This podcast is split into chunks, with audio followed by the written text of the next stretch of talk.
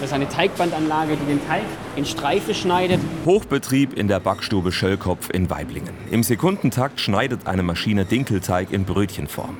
Mittendrin Bäckermeister Julian Schöllkopf, schwarz-weiß karierte Bäckerhose, schwarzes Kopftuch. Wöchentlich bekommen wir 20 bis 22 Tonnen Mehl ins Haus geliefert. Sind wir bei 33 bis 35 Tonnen Backwaren jede Woche, wo wir produzieren. Und hoffentlich natürlich alles verkaufen. Genau das ist die Kunst. Möglichst exakt einzuschätzen, wie viel Backwaren gebraucht werden. Damit niemand vor leeren Regalen steht, aber trotzdem bei Ladenschluss wenig übrig bleibt.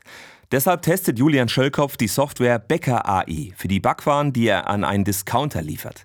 Die Software sagt ihm mit Hilfe von künstlicher Intelligenz, kurz KI, möglichst genau, wie viele Kisten mit Brot und Brötchen jede Filiale am kommenden Tag benötigt. Je besser unsere Algorithmen, unsere Vorhersagen sind, desto weniger Lebensmittel landen in die Tonne, desto mehr Geld spart der Bäcker. Erklärt Wirtschaftsinformatiker Franz Säubert. Er hat gemeinsam mit zwei KI-Experten die Software Bäcker AI entwickelt.